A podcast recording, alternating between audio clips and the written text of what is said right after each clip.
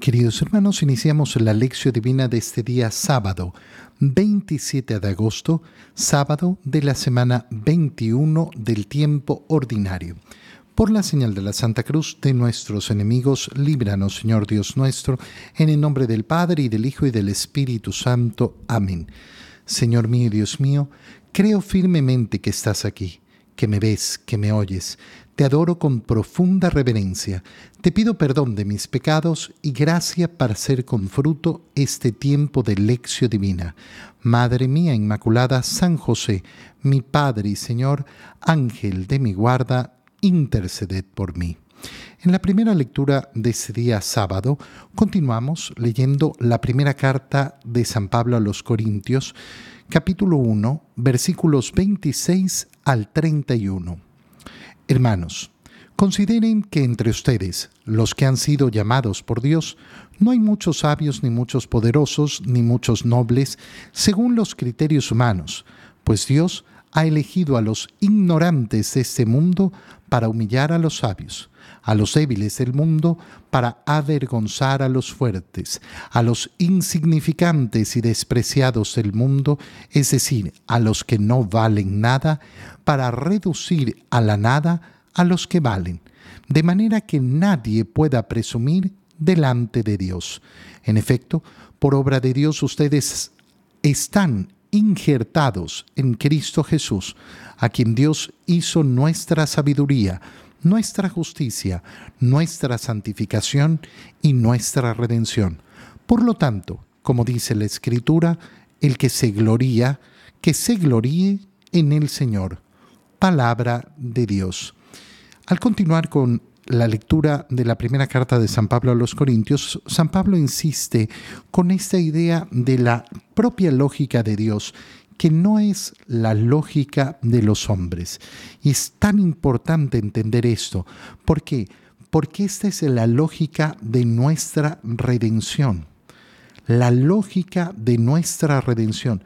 Si yo no entiendo esto, bueno, no voy a entender mi redención. ¿Y cuál es la lógica que se nos presenta? Ya ayer habíamos leído la misma idea. Consideren que entre ustedes, los que han sido llamados por Dios, no hay muchos sabios, ni muchos poderosos, ni muchos nobles según los criterios humanos. No hay sabios, poderosos, ni nobles, según quién, según los criterios humanos. La gran diferenciación que está presentando San Pablo es los criterios humanos versus los criterios de Dios. Los criterios de los hombres no son los criterios de Dios. Cuando el mundo considera a una persona sabia, hay que poner mucha atención, porque tal vez no es la sabiduría que Dios considera sabiduría es una sabiduría simplemente a nivel humano. ¿Por qué? Porque no ha entendido la grandeza de la redención. Una persona puede ser sumamente sabia en las cosas humanas, pero resulta que a la hora de la fe no tiene fe, no tiene esa sabiduría. Y una persona puede ser muy ignorante en las cosas del mundo, muy ignorante en las cosas del mundo y sin embargo tener un conocimiento profundísimo ¿Por qué? Porque conoce lo más grande, que el verbo de Dios se hizo carne, que murió en la cruz, que resucitó, que nuestra vida no es para este mundo, que nuestra vida es para la eternidad, para la vida eterna, que yo soy hijo de Dios. Quien conoce esto tiene la sabiduría, y la sabiduría más grande que existe. A los ojos del mundo, una tontería, pero es a los ojos de Dios donde está esa verdadera sabiduría. Poderosos, claro, que pueden definir la vida de otros, que pueden determinar quién vive y quién muere, que pueden determinar la pobreza o la riqueza de los demás, que pueden determinar la suerte de los pueblos, poderosos en este mundo. Pero se murieron y su poder se acabó. Yo tengo el poder que me da el ser hijo de Dios. Ese no se acaba nunca. No se acaba nunca. En mi caso particular, tengo un poder que delante del mundo Parece insignificante, pero en mis manos consagro el pan para convertirlo en cuerpo de Cristo. Convierto una criatura de Dios en hijo de Dios en el bautizo. Perdono los pecados. Es un poder tremendo en, el, en, en la vida de cada uno, no solo del sacerdote. El poder que nos ha entregado el Señor es sublime, es hermoso, es grandísimo y tenemos que darnos cuenta de ese poder, tenemos que darnos cuenta de la grandeza que nos ofrece el Señor. Qué precioso es efectivamente darnos cuenta de lo que es verdadero poder. El poder de perdonar a los demás. Ah, qué fácil arrasar con los demás, destrozar a los demás, mm, creer que con eso soy poderoso. No sabes con quién te has metido. Bueno, mira, da lo mismo. Yo soy un hijo de Dios. Ese es el poder que necesito. Ese es el poder más grande que hay. Los nobles, según los criterios humanos, aquellos que creen que pertenecen a una raza especial, a una clase especial. ¿Y qué son delante de Dios? Nada. No existen más hijos de Dios que otros. El bautizo no opera más para unos que para otros. Ah, no, es que yo soy de una categoría especial, entonces mi bautizo fue más grande que el de los otros. No. Eres tan hijo de Dios como el que menos, como el que menos a tus ojos. Y entonces, ¿dónde está tu nobleza? Porque yo soy heredero del reino. ¿Tú de qué eres heredero? Ah, yo soy heredero de un apellido que se acaba. Yo soy heredero de una fortuna que se acaba. El reino de Dios no se acaba. Yo soy heredero de ese reino. Esa es mi nobleza. Esa es la nobleza de los hijos de Dios. Por eso son criterios humanos. Dios qué ha hecho? Ha elegido a los ignorantes de este mundo para humillar a los sabios. Los doce apóstoles, los doce, ese grupo de los doce, no está conformado por un grupo de la gente más inteligente, más sabia, más noble. No. No, no, un grupo bastante, bastante humilde, los ignorantes. Y a lo largo de la historia de la salvación esto se va a repetir una y otra vez. Siempre el Señor escoge a los pequeños, a los ignorantes, a los que a los ojos del mundo valen muy poquito, valen muy poquito, y sin embargo, delante de los ojos de Dios, se vuelven gigantescos, ignorantes ante el mundo. El Señor ha escogido a los débiles del mundo para avergonzar a los fuertes. Y por eso los pobres cristianos que fueron arrasados, que fueron exterminados, que fueron matados, que fueron efectivamente martirizados, fueron los que conquistaron el imperio, fueron los que conquistaron el mundo. Aquellos que valían nada en su fuerza, ¿qué tenían? ¿Tenían acaso ejércitos? No. Y esa es la misma fortaleza que seguimos teniendo hoy. ¿Cuánto nos quieren convencer de que los cristianos somos tan poquita cosa, que valemos tan poquito, que el mundo es el que tiene el poder? Quédense con su poder. Su poder no sirve de nada. Es el poder de Dios, el único poder verdadero y grande. Ha escogido a los insignificantes y despreciados del mundo, a los que no valen nada, para reducir a la nada a los que valen porque nadie puede presumir delante de Dios. Es que yo soy fulanito. No puedes presumir delante de Dios. Dios ha dado la dignidad de hijo a este, a este que tú consideras tan bajo, que tú consideras nada. Y en efecto, por obra de Dios, ustedes, tú, yo, estamos injertados en Cristo Jesús, a quien Dios hizo nuestra sabiduría. Esta es nuestra sabiduría.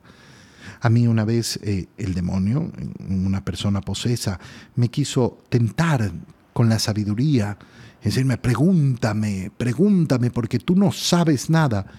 Yo sé que el verbo de Dios se hizo carne. Con eso me basta.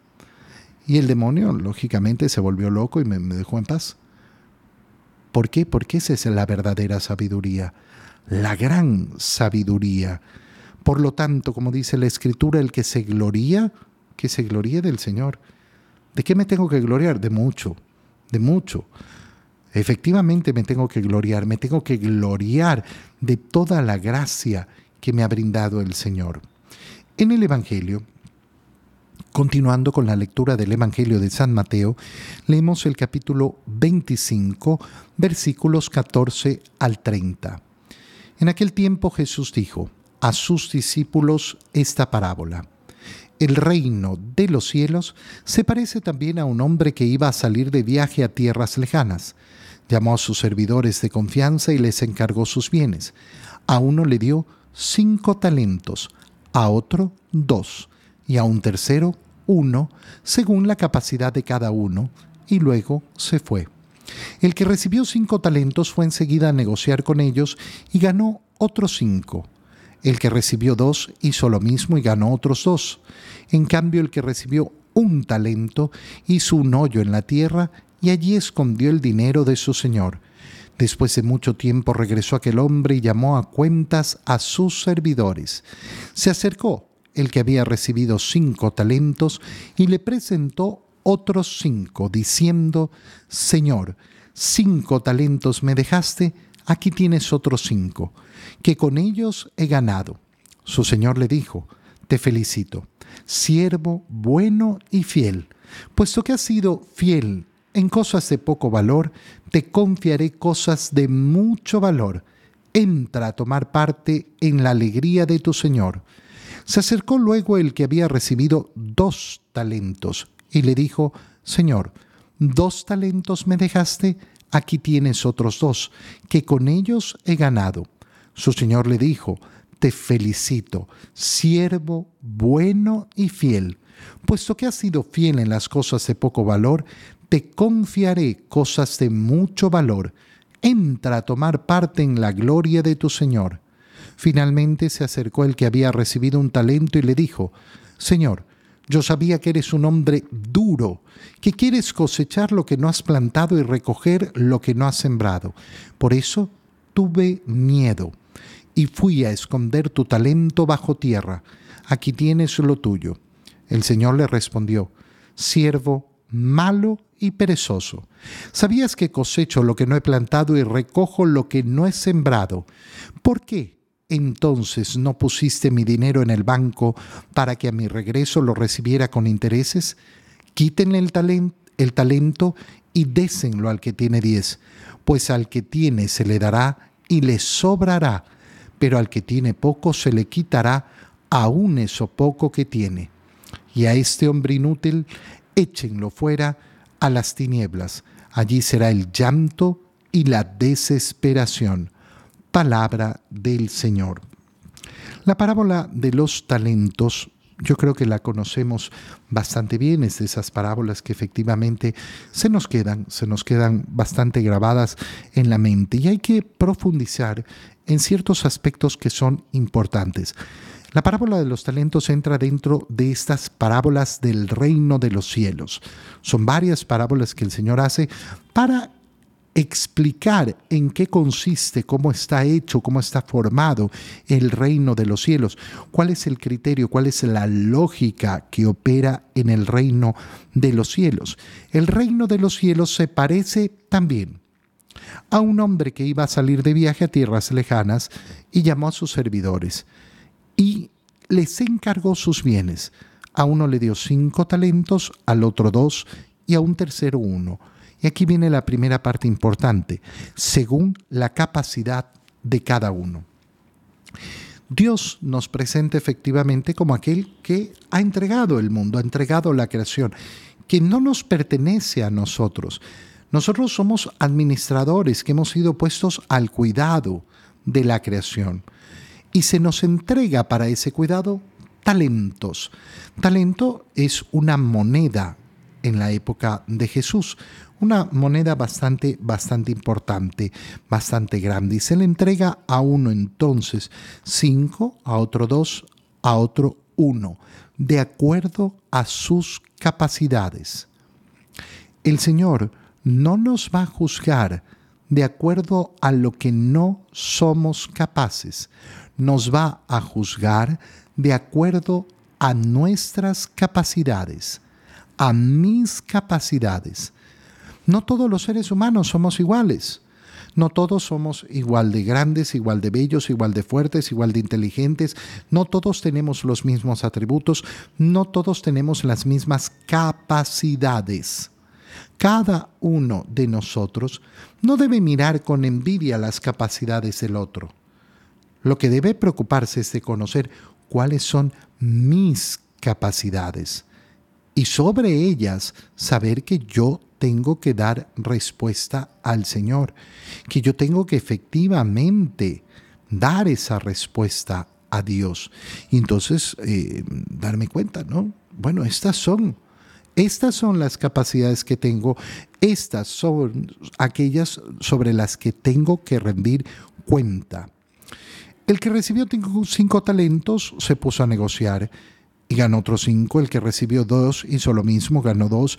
Y en cambio, el que recibió un talento hizo un hoyo en la tierra y ahí escondió el dinero de su señor. Después de cuánto? De mucho tiempo regresó aquel hombre. ¿De qué está hablando Jesús en esta parábola? De la segunda venida de Cristo. De la segunda venida de Cristo, cuando seremos juzgados, ese juicio universal, pero que va precedido por ese juicio particular en el momento de nuestra muerte. Se acercó el que había recibido cinco y le presentó los otros cinco. Cinco talentos me dejaste aquí te traigo cinco más. Y aquí viene la frase más preciosa de todo lo que hemos leído hoy. Siervo bueno y fiel. Te felicito. Esta, esta es la palabra que yo quiero escuchar de mi Señor. Oye, qué importante es reconocer para quién trabajamos, para quién hacemos lo que hacemos. A veces andamos tan preocupados por el reconocimiento de los hombres, por el reconocimiento de las personas. Ay, que me digan lo bien que hago las cosas, ay, que me digan, que me den aliento, que... Ah, bueno, uno necesita, ¿sí? Pero hay que desprenderse de esto. Hay que desprenderse de la necesidad del reconocimiento de los hombres. ¿Qué te van a dar? Ay, es que me hacen sentir bien, pero no te van a dar nada. Pero en cambio, escucha las palabras que te va a dirigir el Señor. Te felicito, siervo bueno y fiel. A veces nosotros decimos, me conformo con un gracias, me conformo con un gracias. Y efectivamente, ¿no? E, esa educación de agradecer los servicios que hacen las personas es tan importante. Pero yo no me conformo con un gracias del mundo. Yo me conformo con esto, con las palabras de mi Señor, siervo bueno y fiel. Como has sido fiel en lo poco, te confiaré cosas de mucho valor. Qué frase tan grande. ¿Por qué? Porque todo lo que podemos ver en este mundo el Señor lo considera poco todo, todo, todo, todo, absolutamente todas las riquezas, toda la grandeza, toda la gloria, todo lo considera poco. Somos administradores de tan poco a los ojos de Dios. Ay, pero el Señor me ha dado tanta responsabilidad, tan poco, tan poco al lado de lo que nos ha prometido. Lo que nos promete es verdaderamente gigantesco. Y en cambio llega el último, ¿y qué es lo que le dice? Yo sabía que eres hombre duro, que quieres cosechar lo que no has plantado y recoger lo que no has sembrado. Sí, efectivamente. El Señor es duro. Nos exige. Y nos exige lo que nos ha dado. No nos exige lo que no podemos dar. Pero ¿de qué se llenó este hombre? De miedo. Tuve miedo, tuve miedo. Qué importante es la liberación de los miedos. Si tú escuchas la lección divina, lo habrás escuchado un montón de veces. Cuán importante es liberarnos de los miedos. Liberarnos de los miedos. Los miedos no permiten al Hijo de Dios acercarse a Dios. Liberarse de los miedos. ¿Sabías que cosecho lo que no he plantado y recojo lo que no he sembrado? Por lo menos hubieras metido el dinero al banco. Por lo menos hubieras hecho lo mínimo, pero eres malo y perezoso y lo perderás todo. Lo perderás todo. Quítenle el talento que le dieron. Désenlo al que tiene 10, porque el que tiene mucho aumentará mucho más. La gracia, la gracia es abundante y el Señor nos dice, si la tienes y la sabes usar, vas a recibir más y más y más. Pero ese poquito que me dieron, si yo no lo sé usar, hasta ese poco lo perderé. Te doy gracias, Dios mío, por los buenos propósitos, afectos e inspiraciones que me has comunicado en este tiempo de lección divina. Te pido ayuda para ponerlos por obra. Madre mía Inmaculada, San José, mi Padre y Señor, Ángel de mi guarda, interceded por mí. María, Madre de la Iglesia, ruega por nosotros. Queridos hermanos, que tengan todos un muy feliz día.